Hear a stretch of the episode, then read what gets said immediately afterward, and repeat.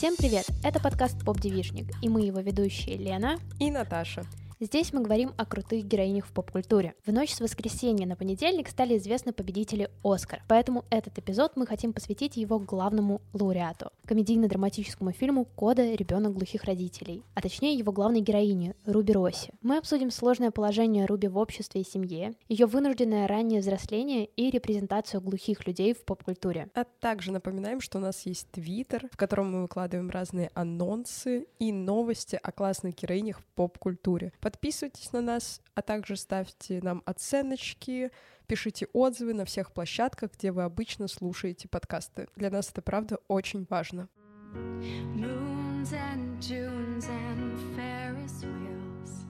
The dizzy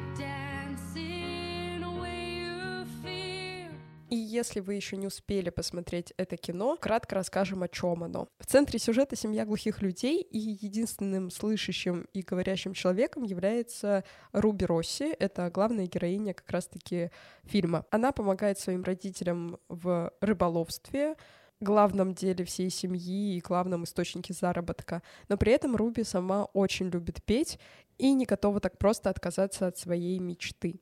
К слову, это ремейк французского фильма «Семейство Белье», и этот ремейк снят Шан Хейдер. Она же ранее выпустила сериал «Оранжевый цвет сезона». Мой любимый сериал просто Ого. всей школы, я его обожала. Я не смотрела. Sorry. Очень советую, очень советую. Так вот, Кода взял на Оскаре сразу три награды. Награду за лучший фильм, за лучший сценарий и за лучшую мужскую роль второго плана ее получил конкретно Трой Кацур. Это глухой актер, который играл отца Руби. Но при этом, кстати, стоит отметить, что Марли Мэтлин, которая играла мать Руби, она уже брала Оскар за роль в фильме «Дети тишины», который вышел аж в 86 году. Ну и да, классно то, что актриса Эмилия Джонс, которая, собственно, сыграла главную героиню, до этого не сильно соприкасалась с культурой глухих, mm-hmm. в принципе, не знала э, жестового языка, и перед съемками она год тренировалась, учила язык, и мне кажется, это очень круто, когда человек действительно может потратить на это время, а не просто заучивать бездумно жесты, чтобы потом как-то пытаться сойти за такую аутентичную репрезентацию. Ну да, и к слову, сама Хейдер тоже учила достаточно долго американский жестовый язык. И плюс еще интересно, что все актеры, которые сыграли вот главных героев, всю эту семью, они вместе с Хейдер и рыболовами учились рыбачить, э, вести лодку, разделывать рыбу на протяжении двух недель перед началом съемок. И сама Хейдер говорила, что так много репетиций, как были у нее сейчас перед кодой, у нее не было никогда. И еще один момент, э, просто, ну, не знаю, меня поражает то, как, в принципе, этот фильм снимался, наверное, mm-hmm. и как к нему, не знаю, уважительно подошли с точки зрения сценария, подбора актеров и вообще всего. А, но я, когда зашла на YouTube э, найти любимый э, момент из этого фильма, uh-huh. и я не буду, наверное, говорить точно какой этот момент, это ближе к концу, и там один чувак отметил, что именно в жестовом языке Руби есть такие намеки на акцент жестового языка, uh-huh. который показывает то, что героиня действительно знает язык с самого детства, что она вносит какие-то свои штуки, ну, которые лично для нее важны в жестах, в том, как они выглядят. Мне кажется, тоже очень круто. И сама Хейдер говорила о том, что у каждого из актеров был свой акцент, и поэтому они какое-то время думали, как всем им разговаривать на одном жестовом языке. Mm-hmm. Это тоже, мне кажется, интересный процесс, то, что она тоже не такая, ладно, возьмем какой-нибудь универсальный вариант, а выбрала именно такой жестовый, который подходил по локации, где вообще происходило действие фильма. Ну и кажется, после такого воспевания mm-hmm. всего продакшена и препродакшена имеет смысл поделиться своими впечатлениями. Наташа, понравился ли тебе фильм? Да, я, как вы могли, наверное, заметить, болею. И вот как раз, когда я смотрела, я только победила насморк, и меня размотало минут на 20 в конце фильма. Я просто опять сидела в этих соплях и такая, да что ж такое? На самом деле он мне показался безумно трогательным, и не только из-за репрезентации глухих людей, но и потому, что, мне кажется, из-за того, что между главными героями стоит вот такой физический барьер, это очень классно, мне кажется, отражает и часто ментальный барьер между поколениями, потому что иногда, как мы, родители, так и родители нас не можем друг друга понять, как бы мы ни старались. И вот здесь из-за того, что это показывает показано на чем-то более буквальном, меня прям разнесло. Я такая думаю, я представляю свои какие-то разговоры с родителями, хотя они достаточно, мне кажется, эмпатичные и понимающие, но я знаю, в какие моменты они не до конца понимают важность происходящего какого-то периода для меня. И больше поддерживают именно потому, что знают, что просто для меня это важно. И мне кажется, здесь такая же была ситуация. И поэтому в моменты, когда особенно родители Руби пытались как-то ее поддержать и понять по-своему, меня просто разносило, потому что это, ну, как бы показано, что они не просто там, я не знаю, поддерживают ее как-то там на присутствие на ее выступлениях, да, но они еще и пытаются тактильно через какую-то заботу и внимание это все понять. И для меня это просто, конечно, ну вот из-за этого, мне кажется, стоило этому фильму дать Оскар. А тебе как? На фоне того, что мы с тобой записываемся буквально через пару дней после Оскара, mm-hmm. а фильм посмотрела я сегодня утром перед записью я уже успела отхватить некоторые комментарии людей в социальных сетях, а, в том числе русскоязычных людей в соцсетях, о том, заслуживал ли этот фильм Оскара mm-hmm. или нет. И я помню, что первое, что я увидела в понедельник утром, это комментарий чувака о том, что Кода — это очень блеклый фильм, что он никак не тянет на лучший фильм. И я такая, окей, э, я не привыкла доверять людям в Твиттере, поэтому... У нас, кстати, аккаунт в Твиттере, если что. Да.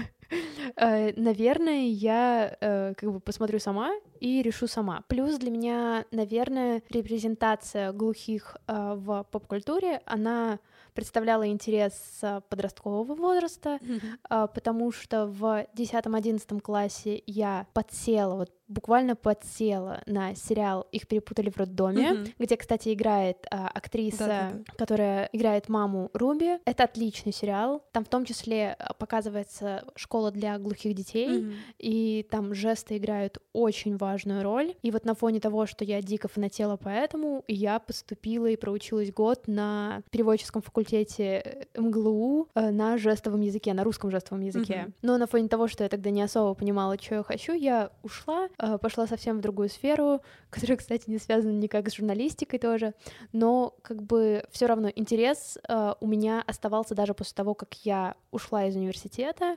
Я продолжала общаться там со своими одногруппницами, которые, некоторые из которых на самом-то деле пошли дальше, допустим, в какую-то музейную сферу mm-hmm. или вообще, на самом деле, в очень разные сферы, чтобы как-то популяризировать или вводить жестовый язык, не знаю, в повседневную э, рутину, наверное, так можно сказать, сказать, потому что вот когда я изучала жестовый, э, мне казалось, что в, в тех же штатах э, будто бы есть больше возможностей прям с детства учить жестовый язык, даже если у тебя нет родственников глухих или чего-то mm-hmm. такого. То есть у тебя в школе, допустим, есть вариант выбрать э, дополнительный предмет, чтобы изучать жестовый. Вот, поэтому, когда я узнала, что Оскар выиграл фильм, который с глухими актерами mm-hmm. про глухих людей, а точнее про девочку слышащую, которая э, живет в семье глухих. Я такая, вау, это, это очень большой шаг, наверное, потому что сейчас в любом случае этот фильм как-то вызовет интерес даже у людей, которые, ну, которым было плевать на то, что такое жестовый, и которые, в принципе, не знают, как бы, как он существует и что это вообще язык. Вот. Я была в восторге, я тоже плакала, я плакала последние минут 15, mm-hmm. но меня совсем сильно размотало вот как раз в конце эта сцена, которую я потом искала на Ютубе. Мне дико нравятся все персонажи в этом фильме. Они все очень, они все очень хорошо прописаны, они ты их понимаешь. То есть э, даже если ты не до конца согласна с тем, что выдают родители этой девочки, mm-hmm. ну, что, что они проговаривают Руби, ты понимаешь,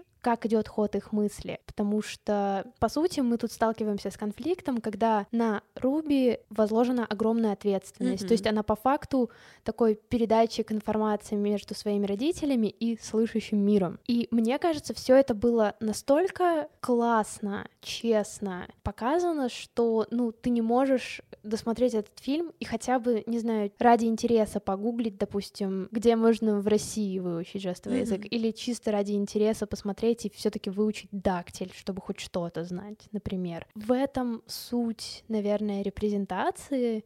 Я вот буквально сегодня утром еще видела твит про мультфильм, о котором я уже говорю, мне кажется, в каждом выпуске «Я краснею», что там э, есть один очень небольшой, но очень важный момент. Одна из э, супер второстепенных, третьестепенных героинь э, носит инсулиновый пластырь. Мгм. Это было введено, потому что одна из девчонок, которая работала над этим мультфильмом, пришла к создательницам и сказала, я с четырех лет живу с диабетом, Мгм. и мне важно видеть это.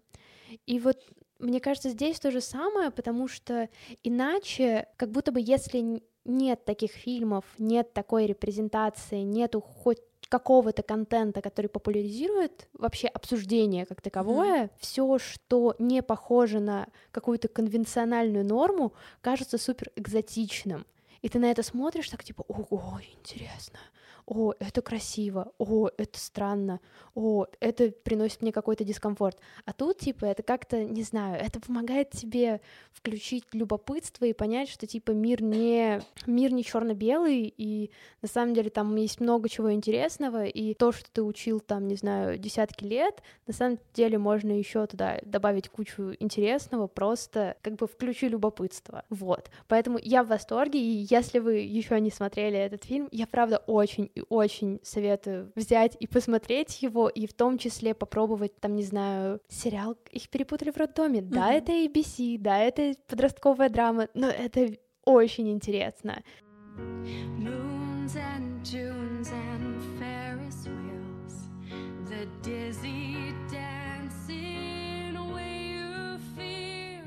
На самом деле, раз мы начали говорить про репрезентацию, мне кажется важным упомянуть, что это фильм не только как раз про глухих людей, но и про детей, про слышащих детей глухих родителей. Я этого не знала до того, как не начала копаться во всей этой теме. И, кстати, я думаю, сейчас, когда выходит этот выпуск, когда вы его слушаете, на дважды два медиа уже есть материал про то, как в поп-культуре показаны глухие э, люди и их слышащие дети, потому что я его сегодня пишу, пока записываем это все. Разговаривая с глухой журналисткой, я узнала, что, оказывается, есть союзники глухих людей. Это вот как раз к ним относятся педагоги, к ним относятся а, дети, их слышащие, и их все называют кода.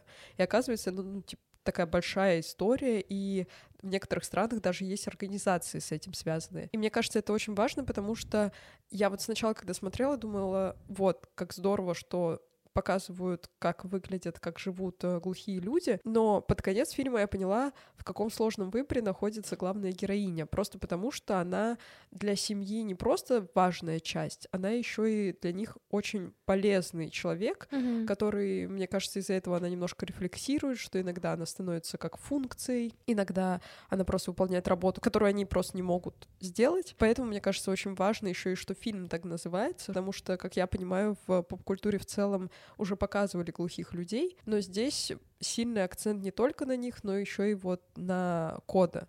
И поэтому здорово, что они это вынесли, мне кажется, и в название. И вот как раз, кстати, ты сказала про их перепутали в роддоме. Этот сериал очень сильно рекомендовала мне посмотреть как раз журналистка Полина М. Синева, с которой я разговаривала, и которая глухая. И она говорит, что она писала про это огромную статью, что там очень классно показана репрезентация с разных сторон, с разных вообще углов, как, ну, то есть не просто вот есть такие люди, а, а там прям как они живут, какие у них проблемы, в каких ситуациях они принимают себя, в каких нет, вот это вот все. И вот еще интересный момент, который я тоже узнала у своей собеседницы, а, и мне кажется, это важно проговорить. Есть три разных концепции глухоты. Есть медицинская, а, есть социальная, есть культурная. Все три отображают часто в поп-культуре. И первые попытки снимать э, фильмы о глухих, которые на самом деле продолжались и в 2017, кажется, году выходил похожий фильм, это про то, как люди пытаются лечить глухоту. А, И это обычно связано с э, травмой для ребенка, это связано с какой-то асоциализацией. Ну, в общем, нездоровый подход. Есть социальный, где мы видим, с какими проблемами сталкиваются герои, но при этом часто героев показывают либо как бандитов, но это в целом не только глухих людей, но и инвалидов. Либо их показывают как э, таких прям людей, которые вызывают очень много сочувствия, но они в какой-то момент становятся чуть ли не супергероями. А, то есть на них чаще всего навешивают какие-то штампы. Есть культурная концепция, которая предлагает просто взглянуть на их жизнь без каких-то предубеждений. И как раз, мне кажется, кода — это про культурную а, концепцию, которая, как говорила Полина, она самая здоровая. И поэтому, мне кажется, здорово, что сейчас поп-культура продолжает говорить про глухих людей, про какие-то группы, которые нам кажутся, могут казаться странными или там ну, в общем, человек может быть из-за того, что это что-то другое, к ним не открыт, что вот сейчас пытаются показывать их не просто, что они есть, и показывать их, выставлять какими-то странными или обязательно жалкими, а то, что, наоборот, говорят о них как об обычных людях, да, вот у них есть такие сложности, но есть вот такие радости. И концепция как раз культурная, она предполагает, что это не про то, что человек потерял голос, а то, что он приобрел глухоту. Ну, то есть немножко по-другому это все выстраивает. Mm-hmm. И мне кажется, это круто, потому что остальные концепции выглядят сейчас достаточно странными. Да, и ну вот здесь как раз именно про голос. Если вы вдруг не знали или просто привыкли это слышать в каких-то своих обсуждениях, ну, по сути, глухонемой — это супер некорректное да. выражение, потому что у глухих есть язык, Mm-hmm. Они, ну, они на нем говорят. И поэтому сама концепция ну, глухонемой это очень, ну, в, в общем, на самом деле это супер некорректно использовать. Вот, и по правде говоря, есть куча классных гайдов э, в интернете на, на русском языке о том, что вы могли не знать о культуре жестового языка, о культуре глухих. И если вам вдруг интересно, правда, очень советую. И еще осенью, кажется, в конце сентября проводится День глухих, mm-hmm. и это очень клевое событие. Там часто бывает поэзия на жестовом языке, песни на жестовом языке, спектакли на жестовом языке. Очень советую. Это, ну, реально очень крутое событие, и там также проводятся различные мастер-классы, где вас научат базовым жестам. И, в, в общем, да, на самом деле все просто, все очень просто найти, и это реально очень, очень интересно. Это, по сути, все сводится к классному ощущению изучению нового языка. Mm-hmm. Мне кажется, каждый человек, когда начинает учить новый язык, он такой типа, а, как круто, столько всего нового и неизведанного.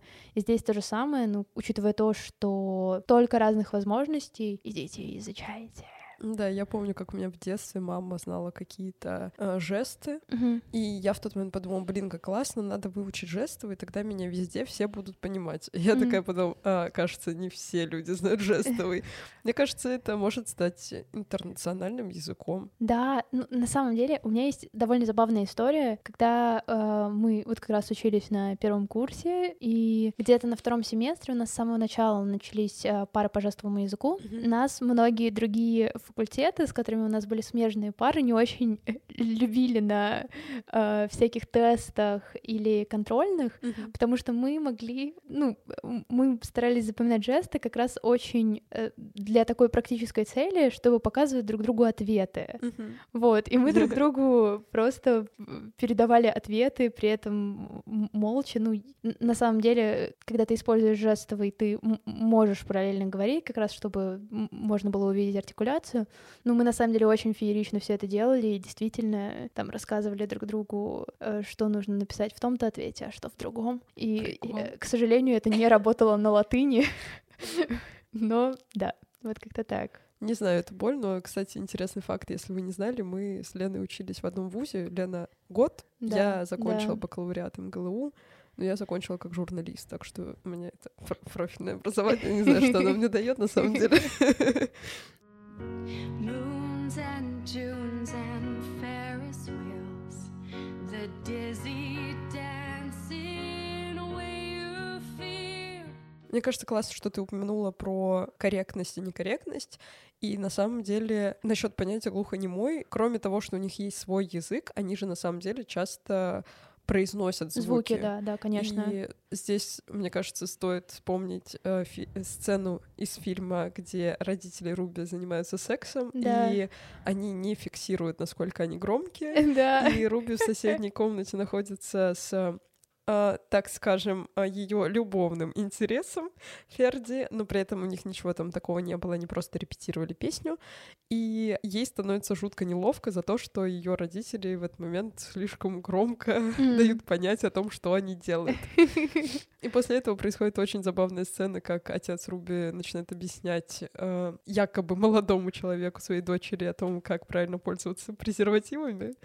И на самом деле, мне кажется, это очень комичный Да. эпизод. Здорово, что вообще об этом сказали, как сама говорила Хейдер о том, что ей важно было показать, что э, секс у глухих людей — это не табуированная тема, они также им занимаются, типа нет никаких ограничений, это может быть просто предубеждением в чьей-то голове, вот. Но при этом стоит еще, наверное, отметить сцену у уролога, которая э, достаточно проблематична, оказывается. Я сначала ее смотрела и подумала, хихи, как весело. Ну, Мгм. если вы еще не посмотрели фильм, это почти самое начало, так что пока без спойлеров. Руби идет с родителями к врачу, где врач начинает рассказывать о диагнозе, а она, естественно, переводит родителям, что у них не так в их половой жизни. И кажется, что это дико забавный такой э, некомфортный момент для героев. Наверное, мне кажется, градус серьезности еще снимает то, что Руби сама уже ей лет 17, ну, то есть Мгм. она достаточно взрослая, но при этом, вот опять же, когда я брала комментарии у глухой специалистки, она говорила, что это может быть травматичным опытом, если дети маленькие, им приходится переводить своим родителям, потому что они, ну, как бы главный доступный близкий переводчик их, и из-за этого часто дети таскаются с ними по разным инстанциям, врачам, и им приходится знать детально, что у родителей не в порядке со здоровьем или еще с какими-то сферами жизни. И или с чем-то еще. Я вот после этого комментария задумалась, на самом деле, что это, ну, двоякий момент, Мгм. что вроде выглядит э, забавно, и мне кажется, если эпизод с сексом, он был, он был в фильме, чтобы показать, что, типа, вот, у них есть сексуальная жизнь, они ее не стесняются, то эпизод с врачом, он как будто бы был для того, чтобы поставить героев в такую курьезную ситуацию. Мгм. Но на самом деле немножко двоякий моментик. Да, но с другой стороны, а как еще это могли показать? Супер драматично, я не уверена, что это бы сработало. Ну, то есть это действительно курьезный момент, и тот факт, что на э, Руби это как-то влияет, тот факт, что у нее нет какой-то границы э, с родителями, какой-то тайны, что ты не знаешь о том, как проходит э, сексуальная жизнь твоих родителей, это потом в любом случае, ну, сводится вот к такому финальному катарсису, когда вот конфликт нарастает максимально. Как раз на фоне того, что и она, и родители понимают, что без нее они будто бы не справятся. Мгм. И в этом плане мне очень понравился монолог, наверное, так можно его назвать, ее брата, а, когда он довольно жестко ей сказал, что до твоего рождения мы справлялись. Мгм.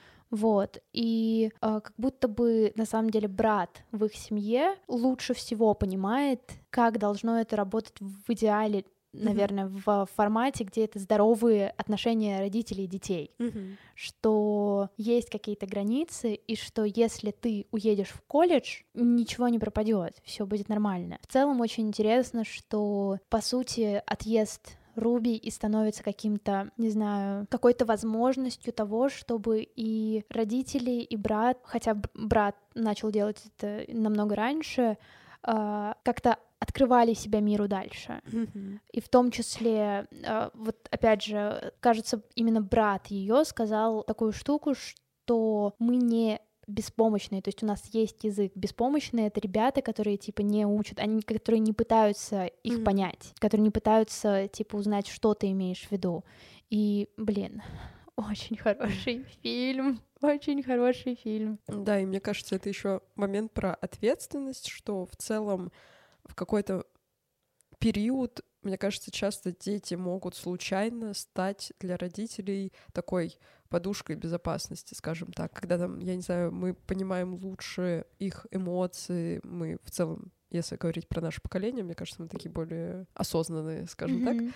И мы иногда понимаем лучше, что надо делать, Да, как надо да. себя вести. И поэтому, мне кажется, в такие моменты тоже происходит подобное, когда Да. родители такие, так, вот, она справится, она знает, что делать, а Да. я, ну, как будто бы роли меняются, и это не Мгм. очень ок. точнее вообще, наверное. Это совсем не ок, потому что я помню, что, что одной из самых важных идей, которые мне донес мой психотерапевт, Мгм. это то, что ты не должна быть психотерапевткой своих родителей. Мгм. Ты не должна решать их проблемы. Они взрослые люди, они сами могут это решить. И я такая, вау, что? Но это ведь я примерно 4 года в психотерапии, я Мгм. должна их научить. И на самом деле у меня буквально недавно, кажется, в конце прошлого года была ситуация, когда у родителей случилась, ну, такая трагедия, очень неожиданно умер кот, э, довольно молодой, с которым они прожили, ну, совсем чуть-чуть. И я тогда маме, когда прошла основная скорбь, э, ей предложила, что давай э, я тебе дам контакты психолога, Мгм. ты ему позвонишь, вы договоритесь, и типа это точно поможет. То есть в одной в это лезть все не надо, тебе не нужно проходить через это одной. И она такая, ну, Лен, я вот с тобой поговорила. И мне стало лучше. Я такая, ну это не так работает. Очень классно, что мы все стали осознанными, но мне кажется, что это повело за собой как раз то, что нам параллельно с этим нужно сейчас работать с тем, чтобы не включать спасателя. Да, да, да. Ну, это тоже же про осознанность э, в какой-то момент начать регулировать, что Да, да, конечно. Ты спасаешь или не спасаешь. В общем, да. Эм, Просто интересное сходство с Да, фильмом. да. Про да. то, что, мне кажется, когда вообще человек понимает, что у него, оказывается, дитятка выросла такое очень способное, полезное и прекрасное, полезное не в плохом смысле ни в коем случае, то он сразу такой, о, отлично, сейчас моя жизнь Да. станет чуточку лучше. И поэтому классно, что фильм нам дает обе точки зрения, и мы обе понимаем, почему они так сложились. Нет там плохого или хорошего, а просто люди так живут. Moons and Junes and Ferris wheels, the dizzy Еще мне кажется классно, что в фильме достаточно ненавязчиво показывают любовную линию Мгм. э, с Ферди как раз, которым Руби ходит на занятия по вокалу, потому что обычно, мне кажется, в похожих фильмах, если не сильно учитывать, на чем строятся основные отношения и конфликты Руби с родителями из-за того, что, ну, вот эта семья глухих, да, то в целом по сюжету фильм выглядит, мне кажется, достаточно очевидным. Мгм. И часто в поп-культуре такие фильмы вообще да, снимают. конечно. Но чаще, мне кажется, делается акцент на любовную линию и то, что вот она влюбилась, и вот оно все пошло-поехало. А в коде мне очень понравилось, что, во-первых, очень ненавязчиво показали то, что ей вообще Ферди нравится, что она только посмотрев на него и увидев, что он записывается в хор, она из-за этого пошла, как Мгм. будто бы, хотя потом мы узнаем, что она любит петь, но до этого как будто бы она стоит с подружкой, еще метается, куда она пойдет. Первые их столкновения, они были очень незаметными, и это не отвлекало от основного сюжета, связанного Мгм. с семьей Руби, но при этом намекала на то, что вот что-то есть. Мне Есть это очень понравилось. муточка. Да. Если честно, я в восторге от таких заходов. То есть это даже то, что меня в процессе просмотра немножечко удивило, что я такая, вау, Оскар взял фильм про девочку-подростка, которая влюбляется в мальчика и еще очень хочет петь в хоре и красиво петь дальше в университете. Я такая, что? Это, это эпизод сериала «Хор»? Это, это классный мюзикл 5 или что? Скорее всего, каких-нибудь очень, не знаю, заядлых кинокритиков Мгм. очень смутит тот факт, что, о господи, это же совершенно банальный сюжет. Ну, Мгм. в плане, даже эти прослушивания в конце фильма, а, они будто бы вот взяты из каких-нибудь, не знаю, фильмов «Шаг вперед или что-нибудь Мгм. такое. Но, не знаю, это доб- добавило такого классного шарма. И поэтому а, я абсолютно согласна с тем, что романтическая линия здесь не вымученная, потому что это девчонка, которая всю жизнь была переводчицей, по сути. Вся ее жизнь была завязана на семье. Она даже это проговорила в разговоре со своим преподавателем музыки, что я никогда ничего не делала без семьи. И неудивительно, что в 17 лет многие девчонки, мальчишки и небинарные персоны начинают влюбляться, что типа, естественно, у нее будет романтический интерес. Естественно, у нее будет типичная школьная драма. Естественно, у нее будет супер уверенная в себе подружка, которая будет хотеть мутить с ее братом. Ну, куда без этого?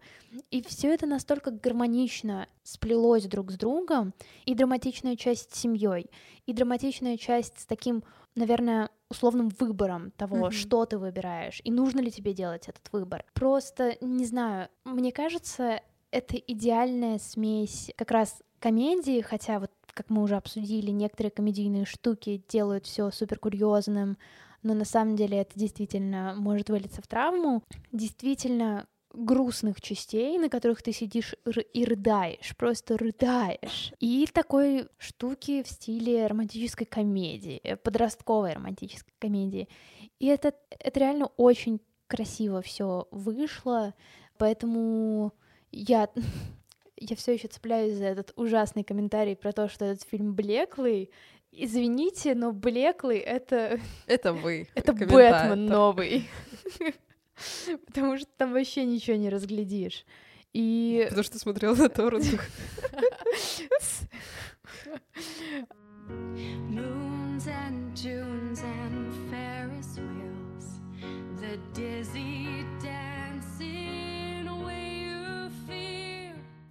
Мне кажется, еще классно романтическая линия уходит в самом конце. Сейчас будет спойлер, но мы уже как бы не в самом начале выпуска, чтобы переживать. Ну и вы поняли, что даже учитывая, что сюжет немножко банальный, все равно вам захочется его посмотреть, э, иначе, ну как бы Зачем мы тут столько про него э, говорим и хвалим? Мне нравится, что в самом конце оказывается, что Руби поступила в ВУЗ, а ее молодой человек нет, потому что да. это как раз она это узнает прямо перед своим прослушиванием. Мгм. И мне кажется, учитывая ее вот этот комок переживаний внутри, надо ей это или нет, предает она семью или нет, это как бы перевешивает в сторону того, что, наверное, ей это не надо. И она пытается сначала, мне кажется, завалить этот экзамен. Но ведь именно Ферди и приводит ее учителя на выступление. то Да, есть, хотя да, она да. говорит, да не надо, все окей. И он спасает это выступление. И то есть в самый вот этот момент, когда она начинает петь, он в целом трогательный из-за того, что она использует еще и жестовый язык, Да. чтобы объяснить родителям. Но мне кажется, он еще и трогательный, потому что в этот момент рядом с ней, получается, все ее близкие. Да, да. И родные, и учитель, и хотя в зале нет ее молодого человека, он все равно рядышком, потому что, ну, как бы, понятное дело, что куда он уйдет, его просто не пустили. Мгм. Вот. И мне кажется, это вот из-за этого меня еще разнесло. Я такая, это слишком мило, слишком. Ну вот, кстати, наверное, самые важные для меня моменты в этом фильме, которые показывали, что это действительно очень крепкая семья. Это как раз когда родители приходили на каждое ее выступление. И я действительно злилась на главную героиню на ее первом выступлении э, показательном, вот где-то в середине фильма, когда она не использовала жесты как раз Мгм. э, для того, чтобы переводить это своим родителям. Вот, и там есть потрясающий момент, когда вот мы наблюдаем за тем, что происходит на сцене, они поют, все классно, и, на, и нас переводят на родителей и полностью выключают Да, звук. да, да. И мне кажется, это очень и очень сильно. Поэтому очень круто воспринимался момент, когда она начала переводить на жестовый песню Джонни Митчелл, которую она Мгм. пела на прослушивании. И, э, наверное, последнее касательно типа сюжета, героев и вообще всего-всего, что я хотела сказать, это то, что я обожаю ее отца. Да. Он такой типичный батя, даже с этими его шуточками. Там есть потрясающая шутка про пердеж. Да. Потому что он сказал, Бог сделал пуки вонючими, чтобы ими могли наслаждаться и глухие люди. Да. Это же такая батина шутка, это максимально батина шутка. И такой, блин, какой он крутой. Поэтому я очень рада за актера. Он абсолютно заслуживает э, всех наград. Так что да, респект. И, наверное, еще, несмотря на то, что у нас тут поп-девишник, просто очень сложно не упоминать каждого человека, кто участвует в этом фильме.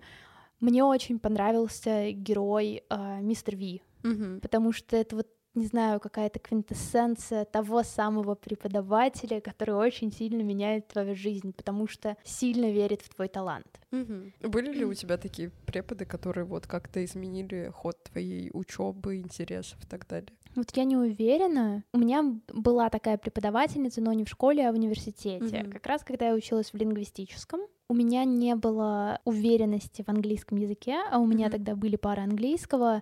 И у меня была преподавательница практики английского, которая была максимальной фанаткой своего дела, и она мне дико напоминала МакГонагал из Гарри Поттера, просто дико.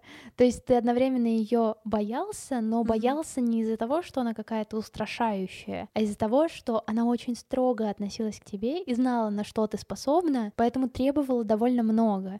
И ты не хотела ее расстроить. Ты хотела, чтобы она тобой гордилась. Вот. И я помню, что она полностью убрала у меня страх читать на английском книги. Мгм. То есть с ней я просто начала поглощать э, всю литературу современную, которая выходит на английском, и поняла, что вау, я что, могу делать это регулярно, а не только Мгм. типа раз в полгода сидеть и подчеркивать и читать каждое непонятное мне слово.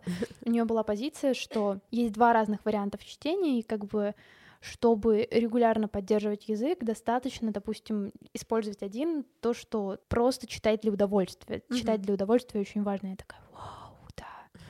И сейчас, когда я общаюсь с некоторыми, типа, друзьями, которые такие, о, блин, вот у меня классный английский, типа, B2, чуть ли не C1, ну, мне стрёмно браться за литературу, потому что я буду, типа, на каждой странице как минимум несколько слов переводить. Я такая, забейте, вообще плевать. И это круто, я, я очень ей за это благодарна. Но вот каких-то таких сильных моментов, где преподаватель меня прям изменил, скорее всего, не было. А у тебя? На самом деле были, и достаточно, мне кажется. В общем, было несколько педагогов, которые повлияли на то, что я вообще пошла в журналистику и пошла... И сейчас работаю по специальности, скажем так. Наверное, была учительница русского языка в школе, которая очень сильно подмечала то, что я хорошо справляюсь и с русским, и с литературой. И она говорила, что вот, да, ты умничка, все получается, все ты сдашь, и как-то придавала очень сильно уверенности, но к этому ко всему она еще жутко заинтересовывала в том, что русский язык, хотя он там весь состоит из правил, из грамматики, вот этого всего, что он может быть дико интересным, что это все на самом деле легко, просто, и типа не надо к нему относиться как к какому-то зверю, типа э, диктант, э, пишем слова исключения, то есть без вот этой мути, за что я ей безумно благодарна, потому что я люблю и русский, и литературу достаточно сильно, и когда я помню, сдавала ЕГЭ, она спросила, ну что, почему не 100? А у меня там было 96, кажется, было. Она такая, почему не 100? Но при этом без какого-то шейминга, без вот этого всего. Классно, я воспела оду русскому языку и сказала слово шейминг. Но, кстати, учительница английского в школе мне сказала, что я вряд ли поступлю с английским языком. Э, Ого. Да, потому что я писала пробный экзамен, и у меня... И что-то я его писала на отвали, потому что это был школьный пробный ЕГЭ. И она говорит, Наташа, ты хочешь на проходной балл сдать? А проходной балл на английском — это 20. И на самом деле, мне кажется, из-за того, что это язык, там в целом баллов 50 каждый может набрать, Мгм. просто потому что, ну, типа, там не, так, не такое было ранжирование, как там в физико-математических всяких дисциплинах. И в ВУЗе тоже было два педагога, которым я очень сильно благодарна. Это мой учитель по литературе, которому я иногда ставлю сердечки в телеграм-канале.